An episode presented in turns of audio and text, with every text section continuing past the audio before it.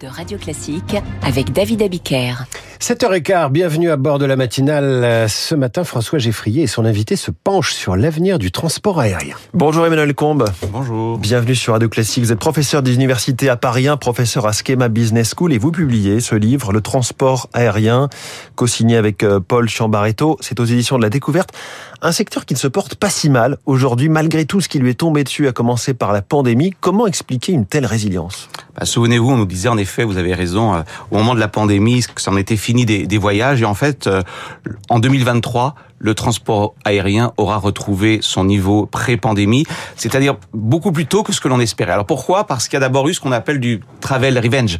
Les gens se sont remis à voyager, alors pas seulement pour le tourisme, parce que aussi des, des, des familles ont été euh, ont été séparées. Euh, je pense en particulier à la diaspora chinoise. Donc il y a un retour massif, massif des personnes dans l'avion, en dépit, c'est ça qui est intéressant, d'un contexte de hausse des prix assez forte des billets d'avion. Oui. Hein. On est sur 15%, donc il y a un appétit en réalité pour pour voyager. Et comme vous le disiez, ce qui est intéressant pour le transport aérien, c'est qu'il retrouve le la voie de la rentabilité, ce qui n'était pas vu depuis quatre ans. Alors posons les chiffres quand on parle de rentabilité, c'est très très faible. On est dans un secteur très concurrentiel. Une image qui résume tout, je crois que c'est l'économiste de l'IATA, l'association des transports, qui, qui, le dit. En moyenne, le profit par billet de l'ordre de 2,25 dollars, c'est-à-dire le prix d'un café à Genève. Alors Airbus se porte à merveille, le carnet de commandes déborde, Boeing va mieux, la crise du 737 MAX est passée, celle des livraisons de, de 787 se résorbe. Il n'y a aucun nuage industriel à l'horizon. En termes industriels, il y a la menace éventuelle de la Chine avec, vous le savez, la mise en service du premier avion de, Comac, hein, qui est donc un nouveau concurrent sur, sur le marché, qui montre bien que la Chine est montée très fortement au niveau technologique. Alors c'est pas une menace à court terme parce que de toute façon les flottes resteront très massivement Boeing et Airbus, mais en tout cas c'est une menace à moyen terme. Pourquoi? Parce que ça veut dire que le marché domestique mmh. chinois, les vols domestiques, parce que le Comac c'est un concurrent de l'A320 et du 737, le marché domestique chinois devrait progressivement basculer vers cette nouvelle marque Comac. Donc du point de vue des constructeurs, la menace elle est quand même du côté de, de la Chine à, à long terme. Ce secteur aérien, il fait face aux questionnements écologiques, voire aux critiques, voire aux injonctions à ne plus prendre l'avion. Vous avez cherché à être chirurgical sur l'impact climatique de ce secteur on en parle énormément. Quel est euh, votre diagnostic? Alors déjà, euh, il faut mettre des chiffres parce qu'il y a beaucoup de, de, fantasmes. Quand on demande aux Français d'ailleurs quelle est la contribution du transport aérien dans les émissions de gaz à effet de serre, je crois qu'on trouve 10%. En réalité, on est entre 3 et 3,5%. Je ne dis pas que c'est rien. Ça veut simplement dire que ça pose le débat avec sa proportion, sa juste proportion. Par comparaison, je vous rappelle que le véhicule, la voiture, c'est 16% des émissions. Alors, on m'objectera que le transport aérien, c'est pour le loisir, alors que la voiture, c'est pour la contrainte, ce qui n'est pas tout à fait d'ailleurs euh, tout à fait juste. Mais en tout cas, posons d'abord les chiffres. Oui, le transport aérien contribue au réchauffement climatique à hauteur euh, de 3%. Alors, au niveau des, des leviers, euh, il est dans le collimateur, hein, vous l'avez vous l'avez remarqué. Donc, il n'a pas le choix. Il n'a pas le choix. Il doit participer, comme tous les autres secteurs, à la transition climatique. Alors, comment? Il est même potentiellement un petit peu en retard si on considère qu'aujourd'hui, il n'y a pas d'A320 ou de 737 qui puisse, j'allais dire, rouler, qui puisse voler à l'électrique. Oui, alors la solution... Ça, techniquement, ça n'existe pas aujourd'hui. Hein. Vous avez raison, la solution électrique, elle fait partie des solutions. La solution technologique, en réalité, ça n'est pas la seule. La première solution, comme tous les secteurs, ça va être la taxe. Je vous rappelle que les fameux quotas gratuits gratuits carbone à l'intérieur de l'Europe vont prendre fin en 2026. Donc il n'est pas tout à fait juste, il est même faux, de dire que le transport aérien ne sera pas taxé comme les autres secteurs. Donc tout d'abord, il, il y a le levier de la taxe. Il y a le levier des nouveaux carburants qui coûtent très très cher et qui vont donc faire monter le prix du billet. Or, si le prix du billet monte, c'est une forme de taxe. Les personnes prendront moins euh, l'avion. Il y a, comme vous venez de le dire, l'innovation technologique, hydrogène, euh, moteur, euh, moteur électrique. Il y a aussi un argument très simple, le renouvellement des flottes.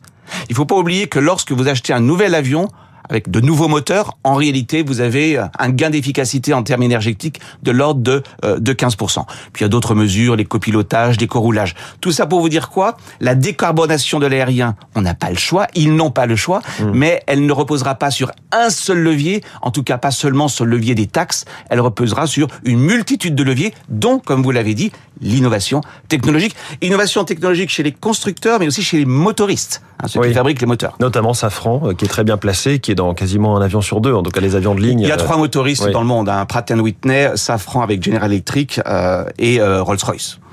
Euh, justement, vous parlez des taxes. Euh, on sait que le gouvernement français euh, est en train d'hésiter sur, sur ces sujets. On verra ce qu'il en est au projet de loi de finances cette semaine. Mais il y a cette idée du, du ministre des Transports, Clément Beaune, d'imposer un prix minimum. Il dit on peut pas prendre un avion pour Rome, Barcelone ou Venise pour 10 euros ou 30 euros. Alors, on a beaucoup de doutes à la fois sur le fondement et sur l'efficacité de cette mesure. D'abord, sur le, le fondement.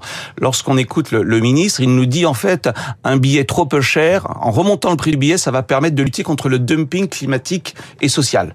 En clair, pour parler de manière un petit peu caricaturale, Ryanair paiera mieux ses pilotes et les compagnies aériennes respecteront mieux euh, les, la transition climatique. Nous ne voyons pas à ce stade en quoi le fait qu'un billet soit plus cher soit reversé automatiquement oui. aux salariés. Il y a un droit du travail. Si vraiment on veut que les conditions s'améliorent utilisons le levier pertinent et on ne lutte pas contre la transition Mais climatique. environnemental, ça veut dire qu'en gros l'avion est moins cher que le train. Ça c'est un, un, autre sujet. Alors est-ce que l'avion est moins cher que le train? Vous savez, le transport aérien c'est comme tout le, toute l'activité de transport. Il y a des billets à 10 euros, il y a aussi des billets à 200 euros. C'est-à-dire à l'intérieur d'un même vol, vous avez ce qu'on appelle du yield management. Donc il est erroné de dire que les billets sont vendus trop peu cher. La meilleure preuve est, je vous rappelle que Ryanair est la compagnie la plus rentable. Si elle vendait des, prix, des, des billets à perte, soit elle aurait déjà fait faillite, soit ça serait une absurdité euh, économique. Non, Ryanair est l'entreprise oui. la plus rentable en Europe. Un chiffre qui fixe les esprits, la rentabilité de Ryanair, c'est à peu près celle du géant Louis Vuitton.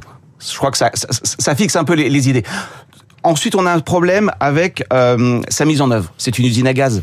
Vous avez 8000 lignes en Europe. Comment va-t-on fixer le prix minimum sur Paris-Toulouse et sur Paris-Berlin On vers la question des prix administrés. Hein. Et oui, puis les entreprises n'ont pas les mêmes coûts. Donc on va prendre le coût de la plus efficace, c'est-à-dire Ryanair, ou de l'entreprise la, la, moins efficace. Il y a un écart de 1 mmh. à 4. Ça risque d'être une véritable usine à gaz. Mais surtout, je reviens au fondement, un prix minimum n'adresse pas directement le problème du droit du travail et de la transition oui. climatique. J'ai même envie de dire, c'est un effet d'aubaine pour Ryanair. Au lieu de vendre son premier billet à 10 euros, elle le vendra à 30 euros. Emmanuel Combe, le paysage des compagnies aériennes, il change en permanence. On va rêver un petit peu, en tout cas, je vais, je vais voir si vous rêvez vous.